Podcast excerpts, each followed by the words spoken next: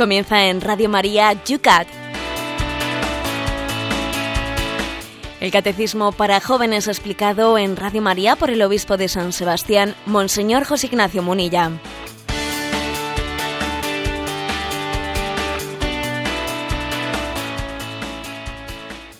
Muy buenos días a todos los que una semana más os incorporáis a esta familia de la Pastoral Juvenil, a esta familia en Radio María del Catecismo de los Jóvenes, UCAT cuando en San Sebastián, desde donde emitimos y os saluda un servidor el Padre Esteban Munilla, tenemos dos grados, mañana fresquita, está ahí el termómetro, lo veo bailando entre los dos y tres grados. ¿Cómo está Madrid, Cristina?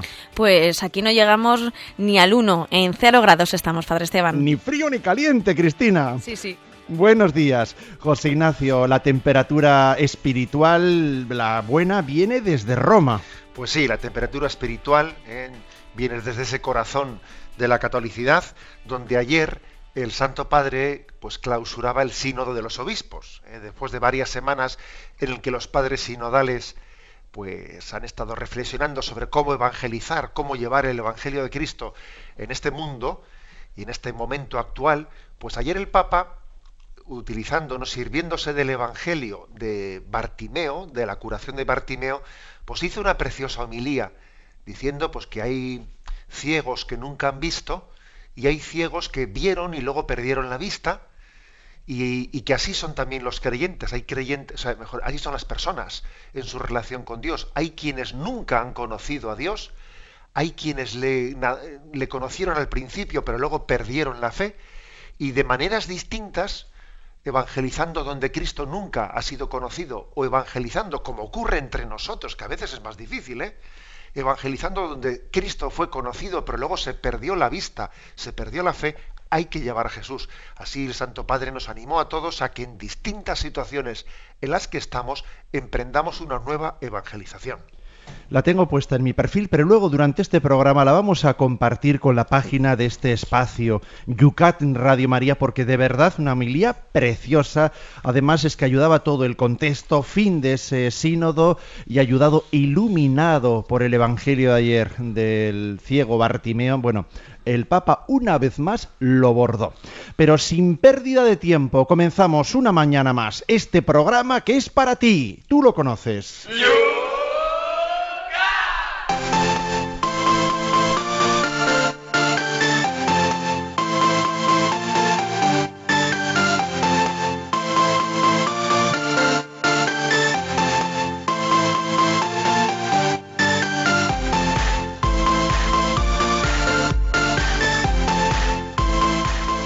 El ritmo nos lo pone Íñigo Plazaola y las preguntas las mandan los oyentes. Son ellos los que durante este fin de semana han estado poniendo sus comentarios, inquietudes, preguntas.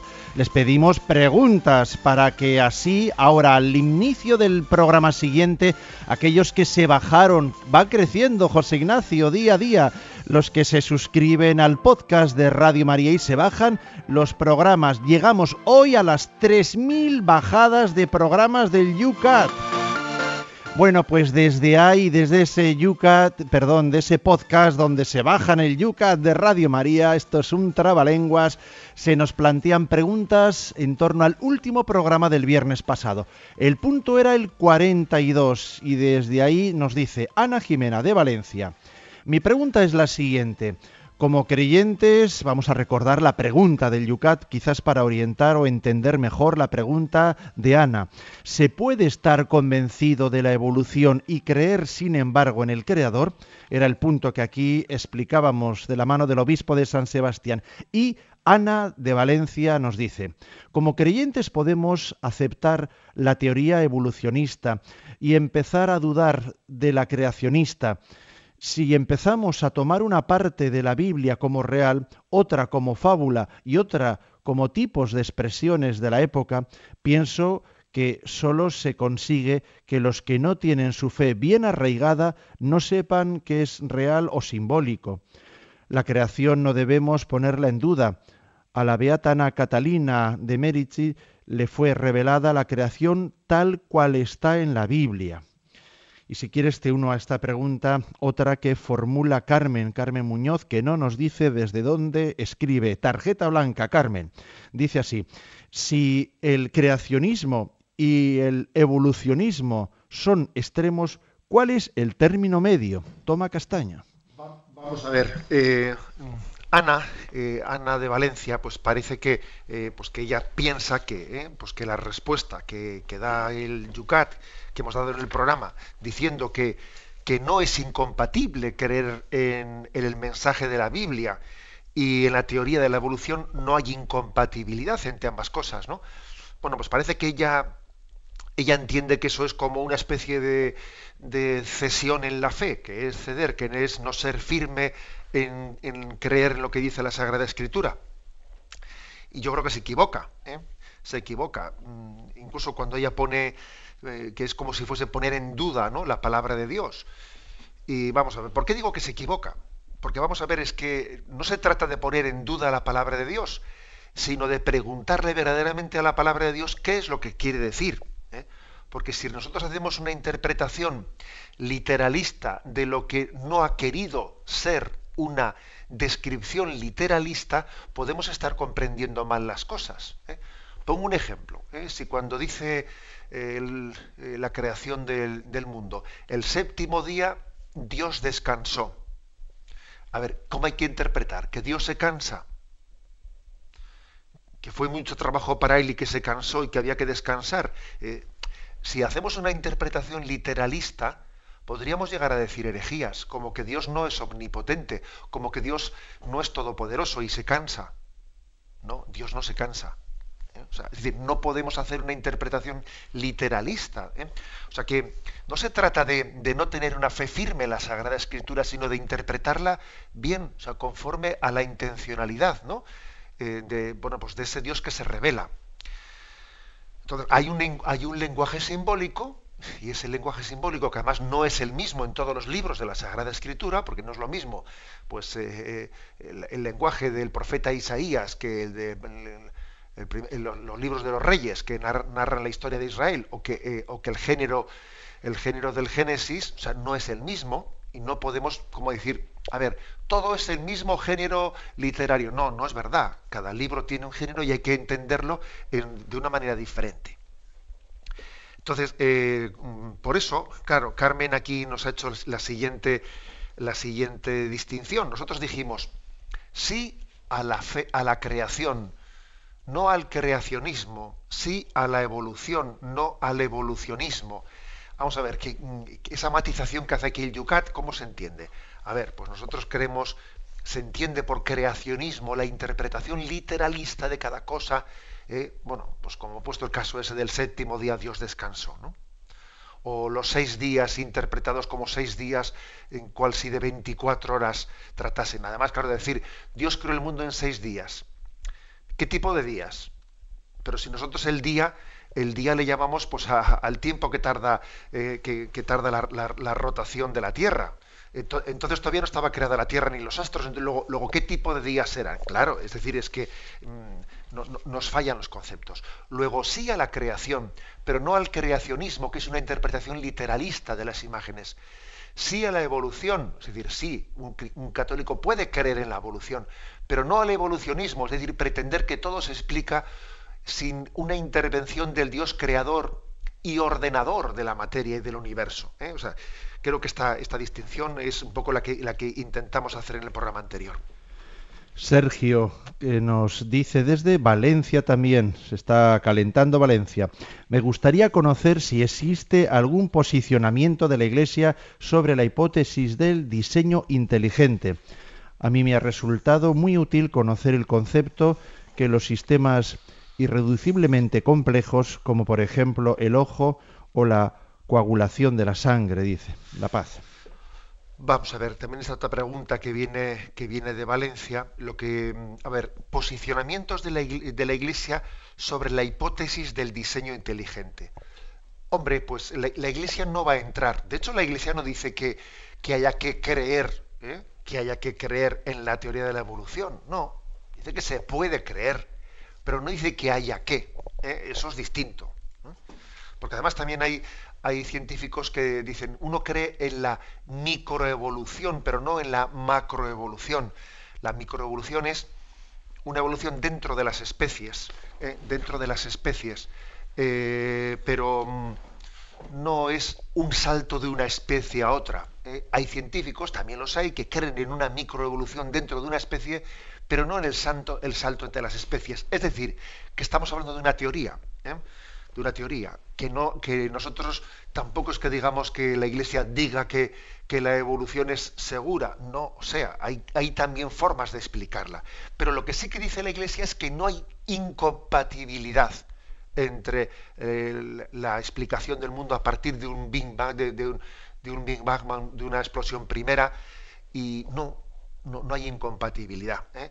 Lo, que, lo que quizás en esta en esta pregunta del oyente se, pregunta como complementario es, bueno, existe también esa hipótesis del diseño inteligente, que es como diciendo, a ver, em, se puede llegar, se puede llegar como a demostrar em, la existencia de Dios desde el punto de vista de las leyes científicas. Vamos a ver, ¿se puede llegar desde el punto de vista científico? No desde el punto de vista filosófico, sí. ¿eh? O sea, desde el punto de vista científico, lo que se puede es dar argumentos que, mm, que nos hacen proclives, nos hacen cercanos, pero la teoría científica, científico-experimental, etcétera, ¿no? No, no es probatoria de la existencia de Dios. Lo que es probatorio es, es el razonamiento filosófico pero la ciencia en sí, mismo no tiene a Dios en su campo como objeto de conocimiento. ¿eh? Siempre conviene hacer una distinción a este respecto. Nuestros oyentes del Yucat han estado muy activos el fin de semana. También es verdad que cambia el ritmo de nuestras vidas y también buscamos un momento para participar, reflexionar, formarnos. Vamos a ver, se nos plantea también, tengo un niño de seis años, ¿cómo debo, cómo debo explicarlo? Para que no confundirle. Yo le leo la Biblia y he explicado la creación. En algún libro ya he visto fotos de la evolución. Tengo ahí un lío para explicarle esto de la mejor manera, nos dice Ana. Vamos a ver, yo creo, yo creo que cómo, cómo explicarle a un niño, ya habla de seis años. Generalmente con seis años los niños todavía en el colegio no se les ha hablado de la teoría de la evolución eh, pues por lo menos en los planes de estudios. Otra cosa es que dependiendo del profesor, etcétera, pues puedan haber llegado a introducir conceptos. Puede venir un poquito más tarde, unos años más tarde. Yo creo que es importante desde casa, sobre todo teniendo en cuenta que a veces pues están recibiendo la teoría de la evolución en un contexto no únicamente no cristiano, sino anticristiano. ¿eh? Vamos a ver, yo creo que es importante que desde casa haya una eh, un acompañamiento en cómo el niño va recibiendo, ¿no? O sea, yo, yo no le introduciría al niño antes de que a él mismo le, vayan introduciendo, ¿no? Pues la teoría de la evolución, yo creo que un niño necesita imágenes muy sencillas y muy simples y que en esos primeros estadios, como esos seis años de los que habla el oyente, pues le explicaría la, eh, la, explicación bíblica sin más. Y en la medida en que el niño vaya planteando, ¿no? Vaya planteando eh, las dudas que le vayan surgiendo de compatibilización, ¿no? Pues le diría, mira, eh, nosotros no entendemos los seis días, ¿eh? pues por ejemplo eso que acabo de decir ahora mismo, no entendemos los seis días en un sentido literal, literalista de días de 24 horas, sino entendemos como, como que ha habido como una evolución en la creación del mundo que es primer día, segundo día, primera época, segunda época, tercera época, es decir, iría recurriendo, recurriendo a abrirle al niño a la explicación simbólica de lo que es eh, de lo que, de lo que son las imágenes del Génesis. Pero esperaría que el niño tenga necesidad de ello, porque también el niño necesita un lenguaje ¿eh? pues, pues muy, muy sencillo y a él le cuesta distinguir lo que es simbólico de lo que es real, le cuesta distinguir. Bueno, dirá uno, ¿nos cuesta a los mayores? Bueno, pues bien, pues imagínate al niño. Pero yo, en la medida en que viniesen sus dudas, iría poco a poco dándole explicaciones pues del estilo de las que estamos dando. Los, seis días no son días de 24 horas, están haciendo eh, referencia a épocas, eh, a estadios en la, eh, pues en la, en, la, en la historia de la humanidad. Vamos a tomar un punto por lo menos de la pregunta siguiente que planteábamos el viernes en Yucat.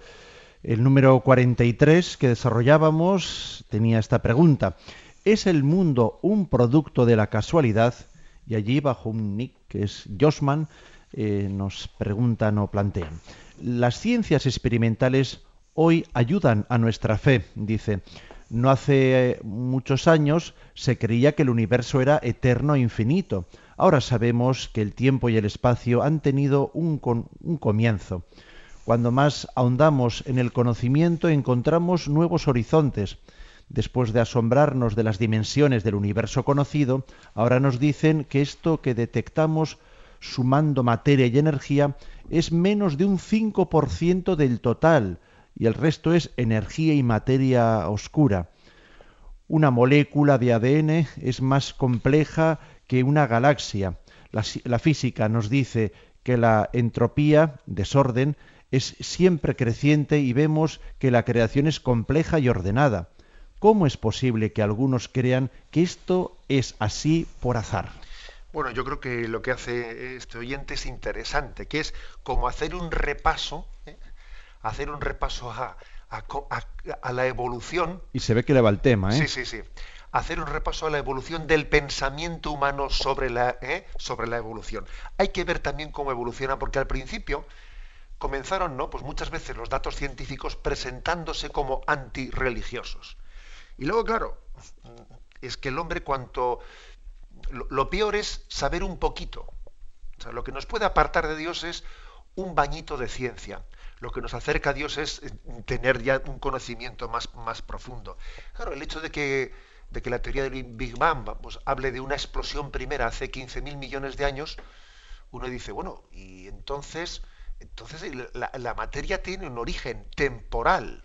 Claro, porque si estamos hablando de 15.000 millones de años, o mm, hay una cierta discusión que si son 13.500 o 14.500 o 15.000, bien, pero ya la variación es pequeña y ya estamos poniendo coordenadas, ¿no?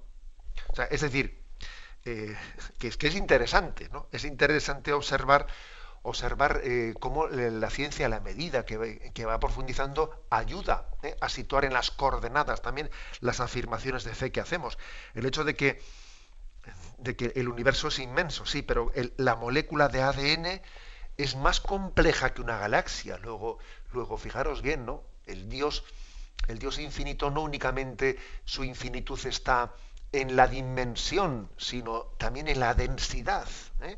La densidad de la criatura, eh, que es importante. ¿no? no es cuestión de un, una grandeza, eh, digamos, local, sino una grandeza en el misterio. Todo esto, ¿no? Todo esto nos hace entender que cuanto más, cuanto el hombre más sabe, cuanto más él domina la creación, más se entiende como criatura, ¿eh? como criatura de Dios.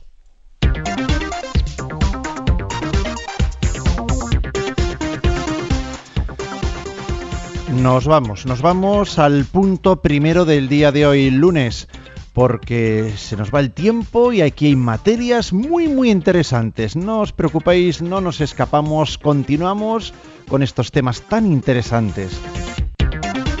Punto número 44. Estamos en el punto que plantea esta pregunta. ¿Quién ha creado el mundo? Y la respuesta es Dios solo. Dios solo ha creado el mundo, Dios que existe ante todo más allá del tiempo y del espacio. Ha creado el mundo de la nada y ha convocado al ser a todas las cosas. Todo lo que existe depende de Dios y solo perdura en el ser porque Dios quiere que exista. La creación del mundo es, por así decirlo, una obra en común del Dios trinitario. El Padre es el Creador, el Todopoderoso. El Hijo es el sentido y el corazón del mundo. Todo fue creado por Él y para Él. Solo cuando conocemos a Jesucristo sabemos para qué es bueno el mundo y comprendemos que el mundo avanza hacia una meta, la verdad, la bondad, la belleza del Señor. El Espíritu Santo mantiene todo unido. Él es quien da, vida. Afirmaciones ¿eh? principales de este punto 44, ¿no? de, de una manera, eh, digamos, simplificada. Bueno, primero, decir que que cuando decimos Dios ha creado el mundo, estamos diciendo con ello que Dios está fuera del espacio y del tiempo. ¿eh? Fuera del espacio y del tiempo. Eh, eh, la típica pregunta, ¿no? ¿Y a Dios quién la ha creado? Ah, detrás de esa pregunta, que muchas es muy recurrente, ¿no? Dios ha creado el mundo, sí, pero a Dios quién le creó. Detrás de esa pregunta hay un error, que, es, que es imaginarnos a Dios dentro del tiempo. O imaginarnos a Dios dentro del espacio. Es que el espacio y el tiempo son criaturas de Dios, están creadas por Él. Pues eh, a veces se ha hecho la siguiente distinción. Lo que, los que hemos sido creados somos como una línea una línea que, bueno, que tiene un inicio y tiene un fin, o no tiene un fin porque Dios nos ha hecho eternos, pero es una línea que tiene un principio. ¿eh? Pero Dios no es una línea, Dios es como un punto, ¿eh?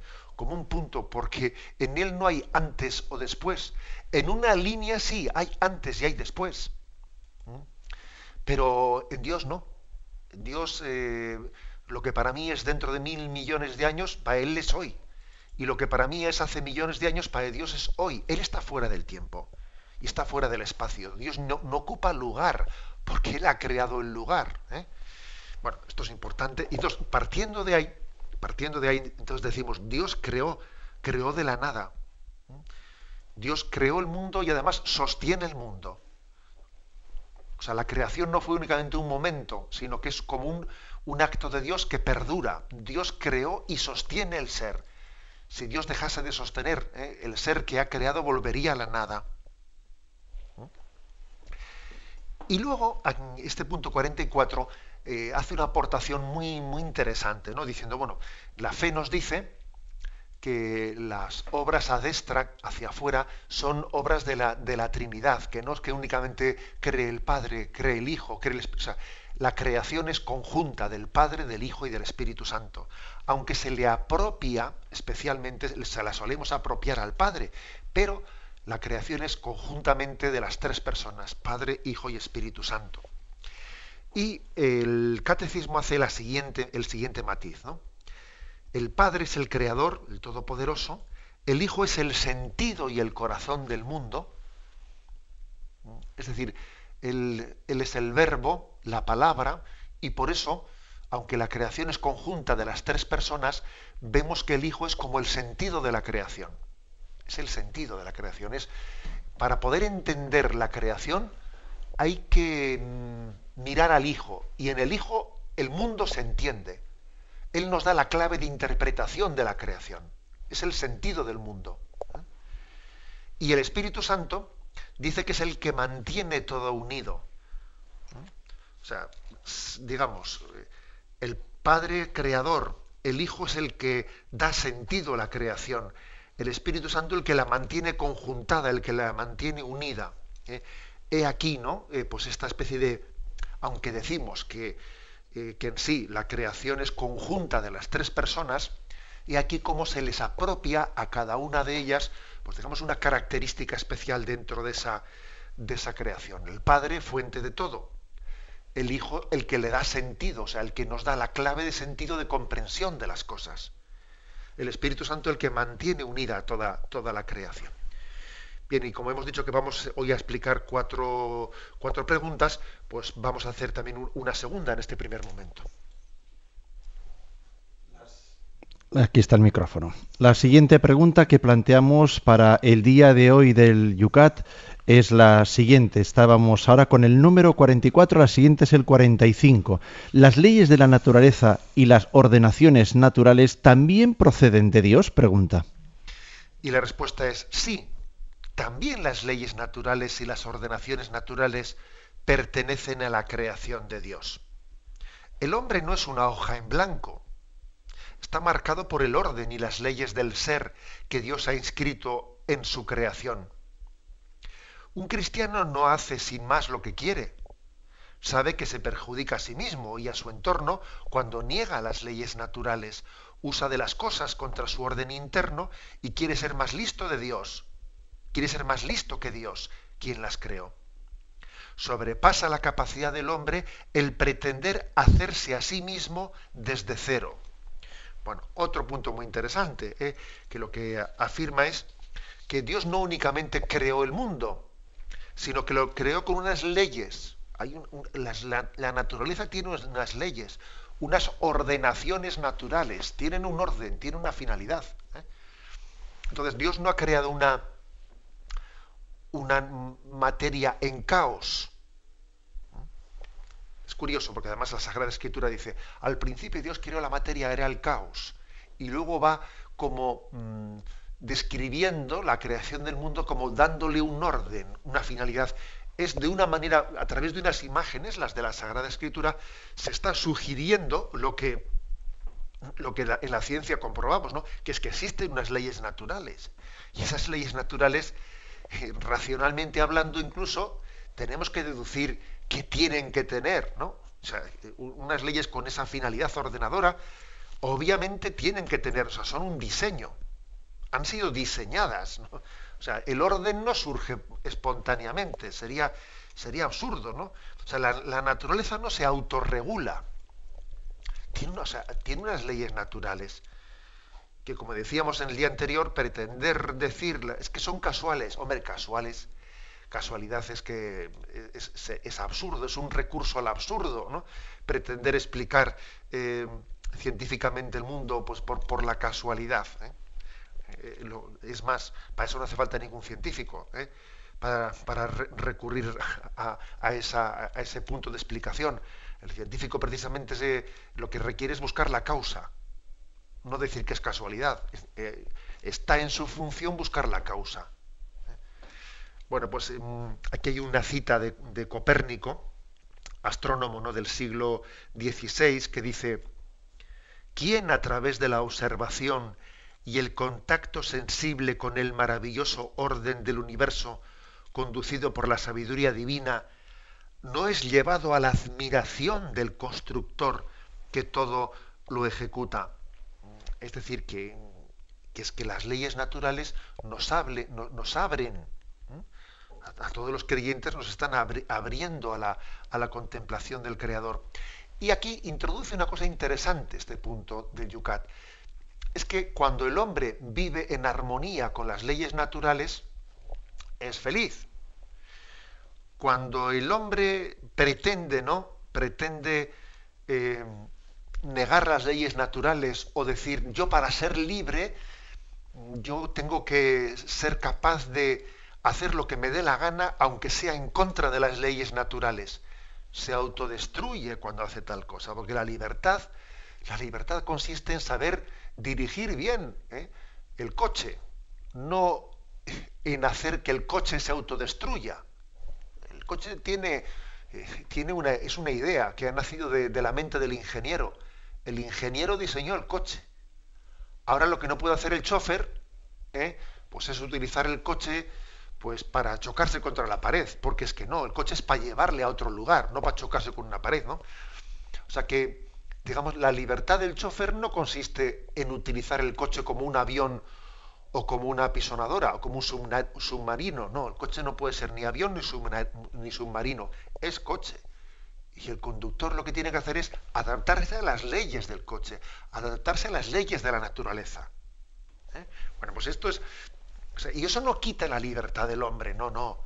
Precisamente la potencia es entender que la libertad nunca debe de ser contra la naturaleza, contra la ley, la ley natural. La libertad es la capacidad que Dios nos ha dado de conducir la ley natural para la gloria de Dios. Esa es la auténtica libertad. ¿eh? Conducir, o sea, conducir la utilización de todas las leyes naturales para la gloria de Dios. He ahí lo que es ser libre. Estos son los puntos, los puntos de partida en el día de hoy.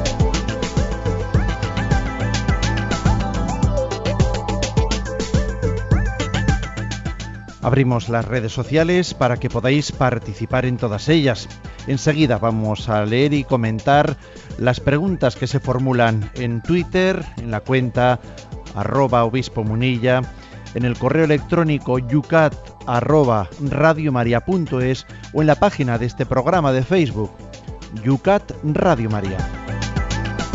Pero como hacemos todos los días, cuando son las 8 y 30 minutos, 7 y 30 minutos, si sintonizáis en las Islas Canarias, vamos al temazo de hoy. Además, muy adecuado, como procuramos buscarlo. Hoy estamos alabando a Dios por toda su grandeza, por la creación. Bueno, pues que este canto de paradosis también nos ayude a todos para hacerlo así en esta mañana.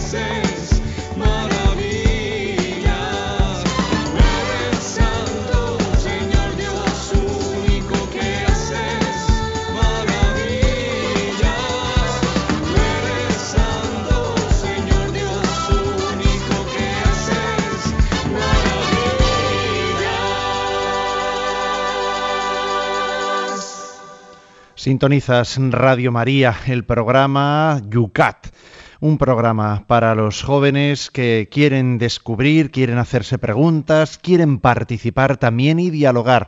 Con el obispo de San Sebastián cada mañana a esta hora desgranamos los puntos de este catecismo que venía en la mochila de los jóvenes de la Jornada Mundial de la Juventud, un regalo más del Papa Benedicto XVI. Nos vamos, José Ignacio, a las preguntas y Claudia, no sé si es italiana o si es que nos escribe o sigue desde Italia. Lo que sabemos es que tiene una Biblia en italiano y nos dice que las sentencias que lee en ella, en esa Biblia de Salomón, que hay una grandeza de Dios, dice que me atrevo así a traducir de mi Biblia en italiano, que me impactó por su analogía con la Trinidad. Dice, puede ser, eh, y saca y em- apunta una serie de cosas. ¿Quién salió o bajó del cielo? ¿Quién fijó los confines de la tierra? ¿Cómo se llama? ¿Qué nombre tiene el Hijo suyo? Cada palabra de Dios eh, está probada y Él es escudo de quien busca su amparo, nos dice Claudia.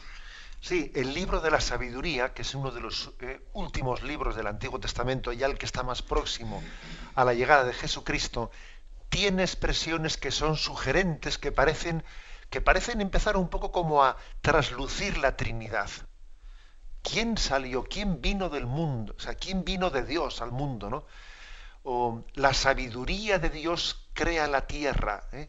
Bueno, es decir, parece como que habla de la sabiduría con, con unos términos como si fuesen eh, unos términos personalizados, como si estuviese poniendo un rostro a la sabiduría de Dios, como si fuese el Hijo, al Espíritu de Dios, como si fuese la Trinidad. Pero bueno, son como los primeros destellos, ¿eh? porque lógicamente hasta que no llega Jesucristo en el Nuevo Testamento no se revela la Trinidad con toda su, su claridad. Paloma nos dice, a uno de mis hijos le pican mucho los mosquitos. Un día me preguntó que a quién le habrían picado si no hubiera existido el pecado original. ¿Afectó el pecado original a las leyes de la naturaleza? La verdad es que, bueno, tiene un hijo que yo creo que este va a salir, madre mía, teólogo. ¿eh? Por lo menos al seminario sí. Sí, sí, yo creo que el seminario sí. ¿eh? Vamos a ver. eh, sí, sí. ¿eh? Es decir, las leyes naturales sí afectaron a la, la naturaleza, sin que nos atrevamos, por supuesto, a hacer una teoría sobre la picadura de los mosquitos. ¿eh? No me atrevo a eso, ¿verdad? Pero sí claramente, sí claramente, ¿no? Pues afectaron a la naturaleza. También hay un, hay eh, esta herida la naturaleza. ¿eh? Y, por ejemplo, pues, eh, el hecho de la muerte. La muerte ha sido introducida en, en la naturaleza como consecuencia del pecado. El plan primero de Dios era que Adán y Eva no muriesen, no experimentasen la muerte. Eso forma parte de la fe, de la fe católica. Y, también además vemos que a veces hay, hay leyes de la naturaleza que, que, bueno, pues que pueden llegar, por ejemplo, lo que son los terremotos, lo que son, es verdad que son, que son consecuencias de, por ejemplo, ¿no?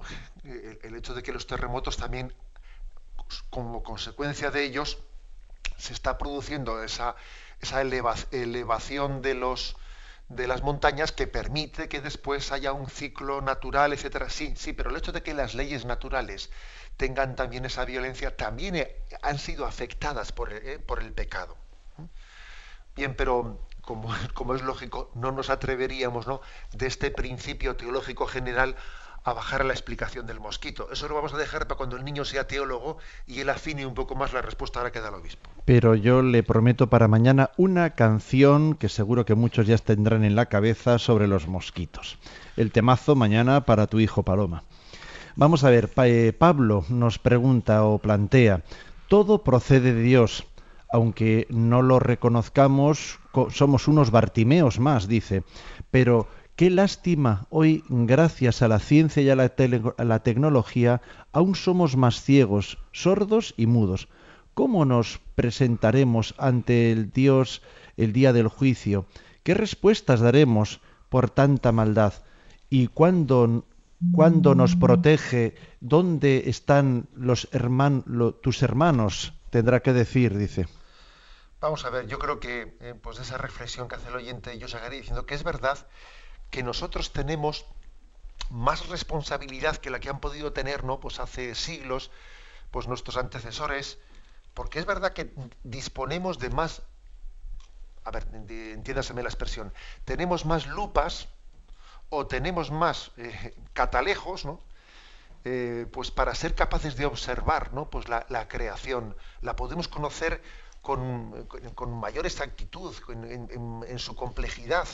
Y entonces deberíamos de, eh, de tener, como tenemos más balcones para asomarnos a la naturaleza, deberíamos de ser más religiosos. Es decir, la contemplación de la naturaleza y de las leyes debería de suscitar en nosotros, ¿no?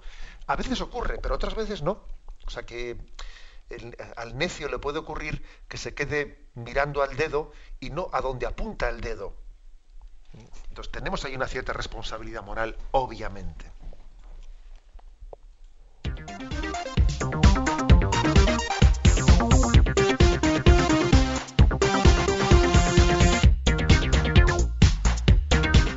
Continuamos para adelante porque todavía queremos hincar diente a tras dos preguntas del Yucat.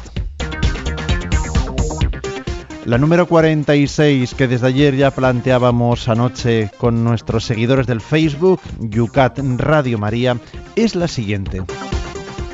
¿Por qué el libro del Génesis describe la creación como un trabajo de seis días? Bueno, y la respuesta es la siguiente. En el símbolo de la semana laboral, que es coronada por un día de descanso, se expresa qué bien, qué hermosura y qué sabiamente ordenada está la creación. A partir de la simbología de un trabajo de seis días, se puede deducir principios importantes. No hay nada que no haya sido llamado al ser por el Creador.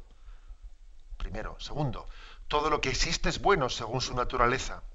Tercero, también lo que se ha transformado en malo tiene un núcleo bueno. Cuarto, los seres y cosas creados son interdependientes y se complementan. Quinto, la creación en su orden y armonía refleja la extraordinaria bondad y belleza de Dios. Sexto, en la creación hay una jerarquía. El hombre está por encima del animal, el animal por encima de la planta, la planta por encima de la materia inerte. Séptimo, la creación está orientada a la gran fiesta final, cuando Cristo venga a buscar al mundo y todo sea y Dios sea todo en todos. Bueno, es interesante porque aquí el Yucat ha hecho un esfuerzo de formular siete enseñanzas concretas de- del Génesis. Claro, es decir, siete enseñanzas teológicas del Génesis. A veces, a veces solemos quejarnos de decir, bueno, pero yo cómo distingo lo que son imágenes de lo que es la enseñanza que el Génesis quiere darme. ¿eh?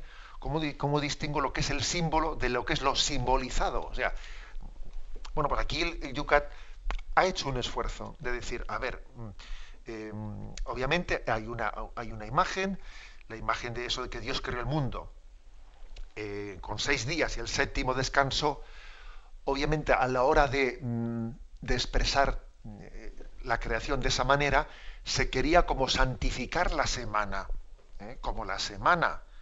¿eh? Cuando el autor escribió esto, la semana estaba configurada en siete días, se quería darle como un marco religioso a la configuración de la semana, ¿eh? dignificando el descanso semanal.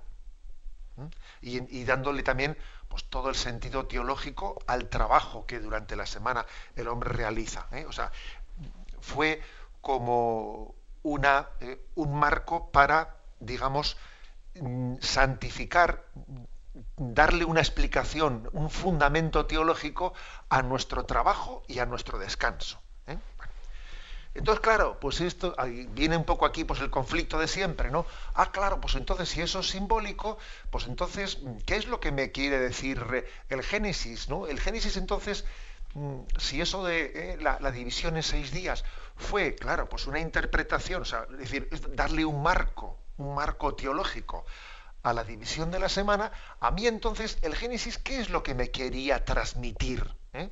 ¿Qué, ¿Cómo distingo el género literario del el contenido? Bueno, pues aquí viene, aquí viene un poco en estos siete puntos eh, e- ese intento de explicitar y profundizar. El Génesis me está insistiendo en que todo ha nacido de Dios como creador, que la naturaleza siempre es buena, que incluso aun en lo malo, aun en el mismo demonio, pues existe un núcleo bueno, porque todo lo que ha salido de la mano de Dios es bueno, aunque luego con nuestra libertad lo hayamos deformado, que la naturaleza es una gran armonía y belleza y que es un reflejo del creador, que el hombre es, es la cumbre de la creación y hay una jerarquía ¿no? en, en- en toda la creación y que está llamada, la creación está llamada a consumarse en Cristo en la parusía, que en la parusía eh, el mundo llegará, eh, llegará a, una transformación donde en la vida eterna habrá unos cielos nuevos y una tierra nueva. ¿eh? O sea, esta creación también va a tener una continuidad en la vida eterna, pero será una continuidad eh, transformada y glorificada. ¿eh? Es un poco, digamos, como la, el pequeño resumen, el pequeño resumen que hace aquí el, el, Yucat de cuáles son los contenidos que nos quiere dar la, el catecismo. Y eh, como Tenemos estamos- un punto más, si quieres todavía, Adelante. que además está íntimamente ligado y ya lo estabas casi apuntando ahí, el número 47. ¿Por qué descansó Dios el séptimo día? El descanso de Dios apunta a la consumación de la creación, que está más allá de todo esfuerzo humano. Por mucho que el hombre trabajador sea el socio menor de su creador, tanto menos puede él salvar la tierra mediante su esfuerzo. La meta de la creación es un nuevo cielo y una nueva tierra, mediante una redención que nos es concedida, Por eso el descanso dominical, que es un anticipo del descanso celestial, está por encima del trabajo que nos prepara para ello. Bueno, una explicación teológica muy bonita en este punto de Yucat de qué significa el descanso dominical. ¿eh? Como he dicho al principio, el descanso dominical no puede interpretarse de una manera literalista, que sería decir una herejía. O sea, Dios se cansó y como se cansó, tuvo que descansar. No, perdón, Dios no se cansa, es omnipotente, es todopoderoso. No se le puede dar esa interpretación literalista. Y entonces, ¿cuál es el significado teológico? Pues aquí se nos dice, el hombre está llamado a, por su trabajo, por su esfuerzo, a luchar por la transformación del mundo, pero, pero, al final, el, el don de, el don de unos cielos nuevos y una tierra nueva no va a ser conseguido solo por el esfuerzo del hombre. Está por encima de tu esfuerzo. Va a ser un regalo gratuito de Dios. Por eso, por eso, digamos que dice, descansa, Dios lo da a sus amigos mientras duermen. Ese, sería el significado del descanso. Decir, mira, tienes que luchar, tienes que trabajar, pero al final el don, el don de Dios va a superar a tu esfuerzo. Eso no quiere decir que como Dios me lo va a dar, no voy a trabajar. No, eso no, eso no es así. ¿eh? Tú haz las cosas como si solo dependiesen de ti, pero luego espera y confía como si solo dependiesen de Dios. Ese es el significado teológico del descanso. Confío en Dios. O sea, no, no te angusties. No te angusties pensando que tu futuro, tu vida, tu felicidad está únicamente en tu esfuerzo. Claro, es que si te piensas eso, madre mía, ¿no? Dios lo da a sus amigos mientras duermen. Insisto, que lo que no se puede hacer es hacer una interpretación pasiva de este principio de confianza en la gracia, de confianza en el amor de Dios. No, no, no, cabe hacer esa interpretación. Sería, sería una, una manipulación del principio. ¿Mm?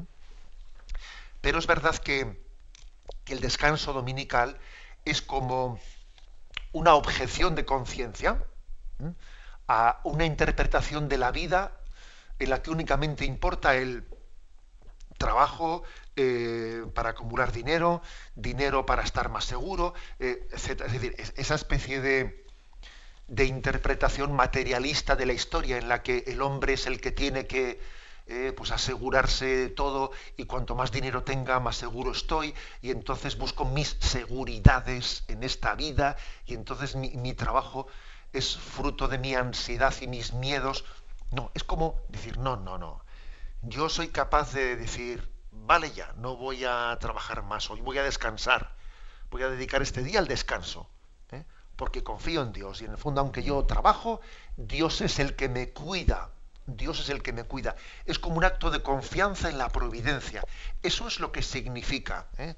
lo que significa este, el séptimo día Dios descansó. ¿eh? El don de Dios está por encima de tu esfuerzo. Tienes que esforzarte, pero, pero la gracia supera, ¿no? La gracia te da la capacidad de esforzarte, pero al mismo tiempo te alcanza aquello que tu esfuerzo no es capaz de conseguir.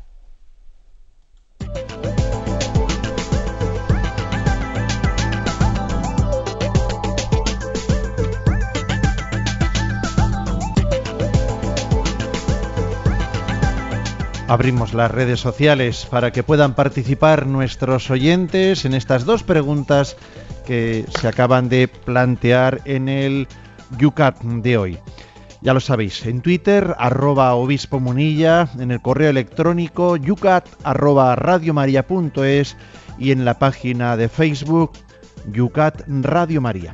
Por supuesto que también tenemos abierto siempre el 91 153 85 50 que hoy atiende nuestra compañera Cristina.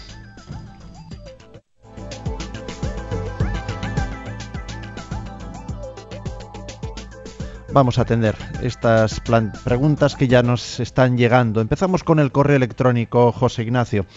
En él, Miguel, desde aquí, desde San Sebastián, nos plantea la siguiente pregunta. Nos dice, ¿no es una falacia la discusión creación versus evolución, cuando al fin y al cabo las leyes de la naturaleza creadas por Dios son las que han conformado la evolución?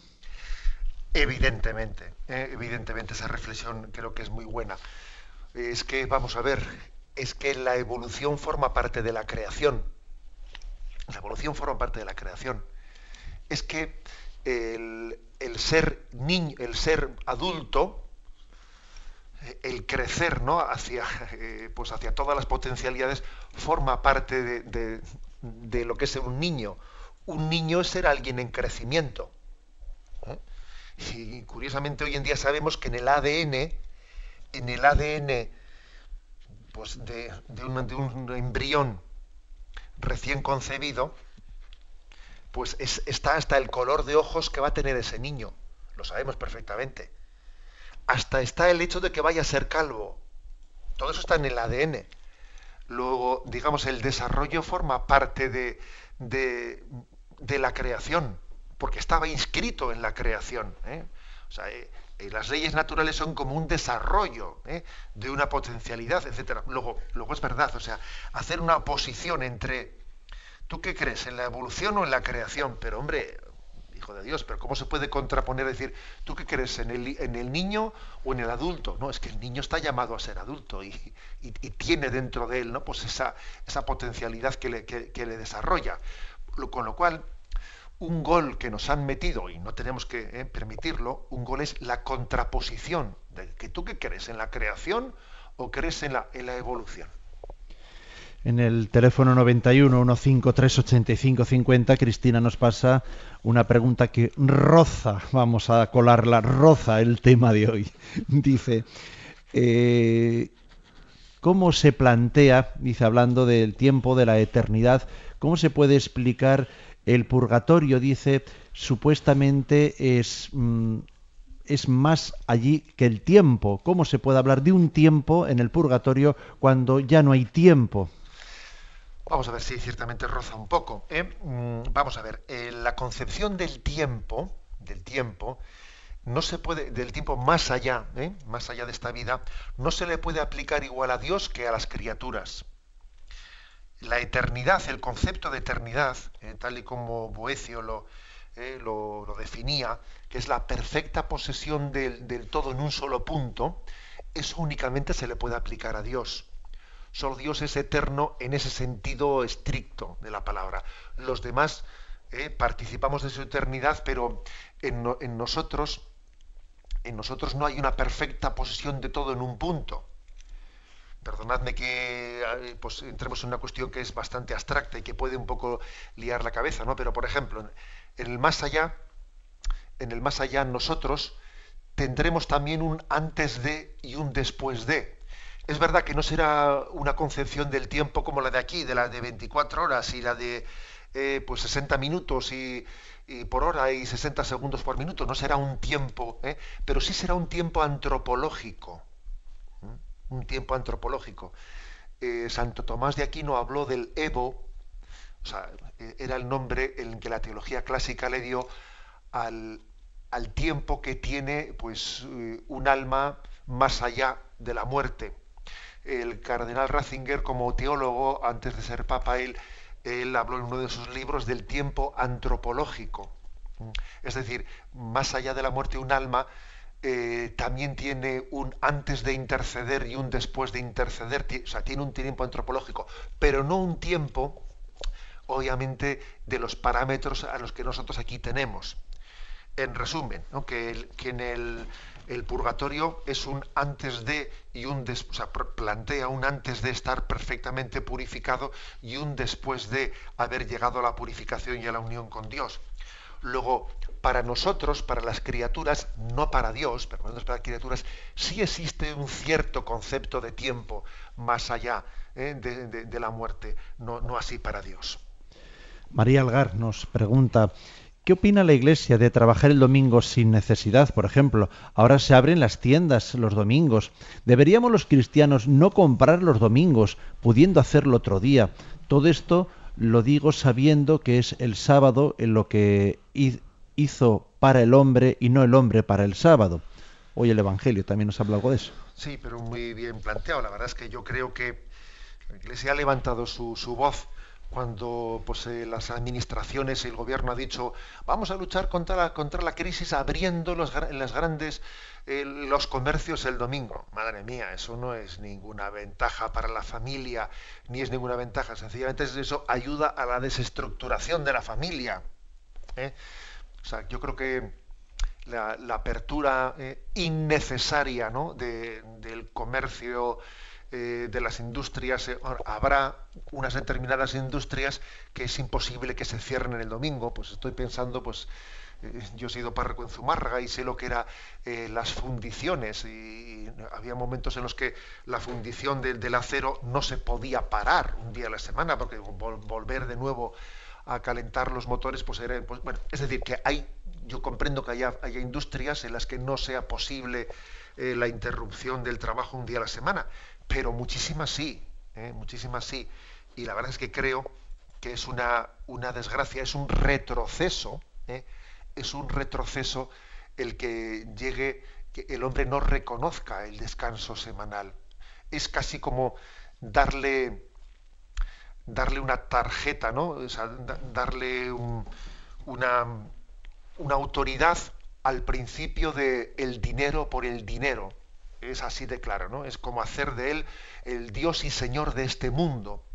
En el fondo, el decir descansamos, no trabajamos, no, no deja de ser darle una prioridad al hombre. Y lo contrario es darle una prioridad al dinero sobre el hombre.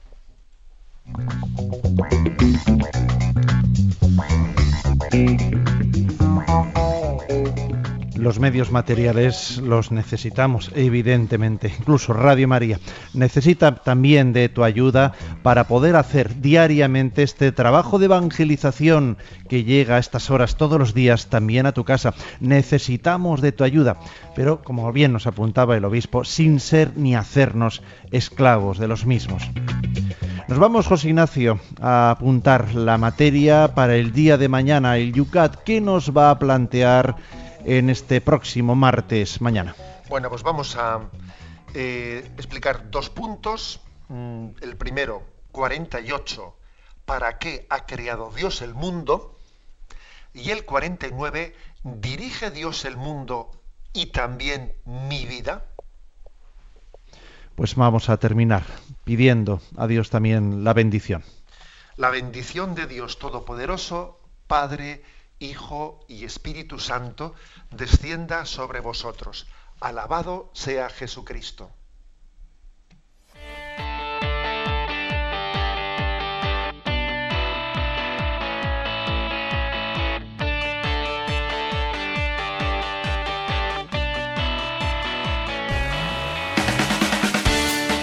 Han escuchado en Radio María Yucat, el catecismo para los jóvenes explicado por el obispo de San Sebastián, Monseñor José Ignacio Monillán.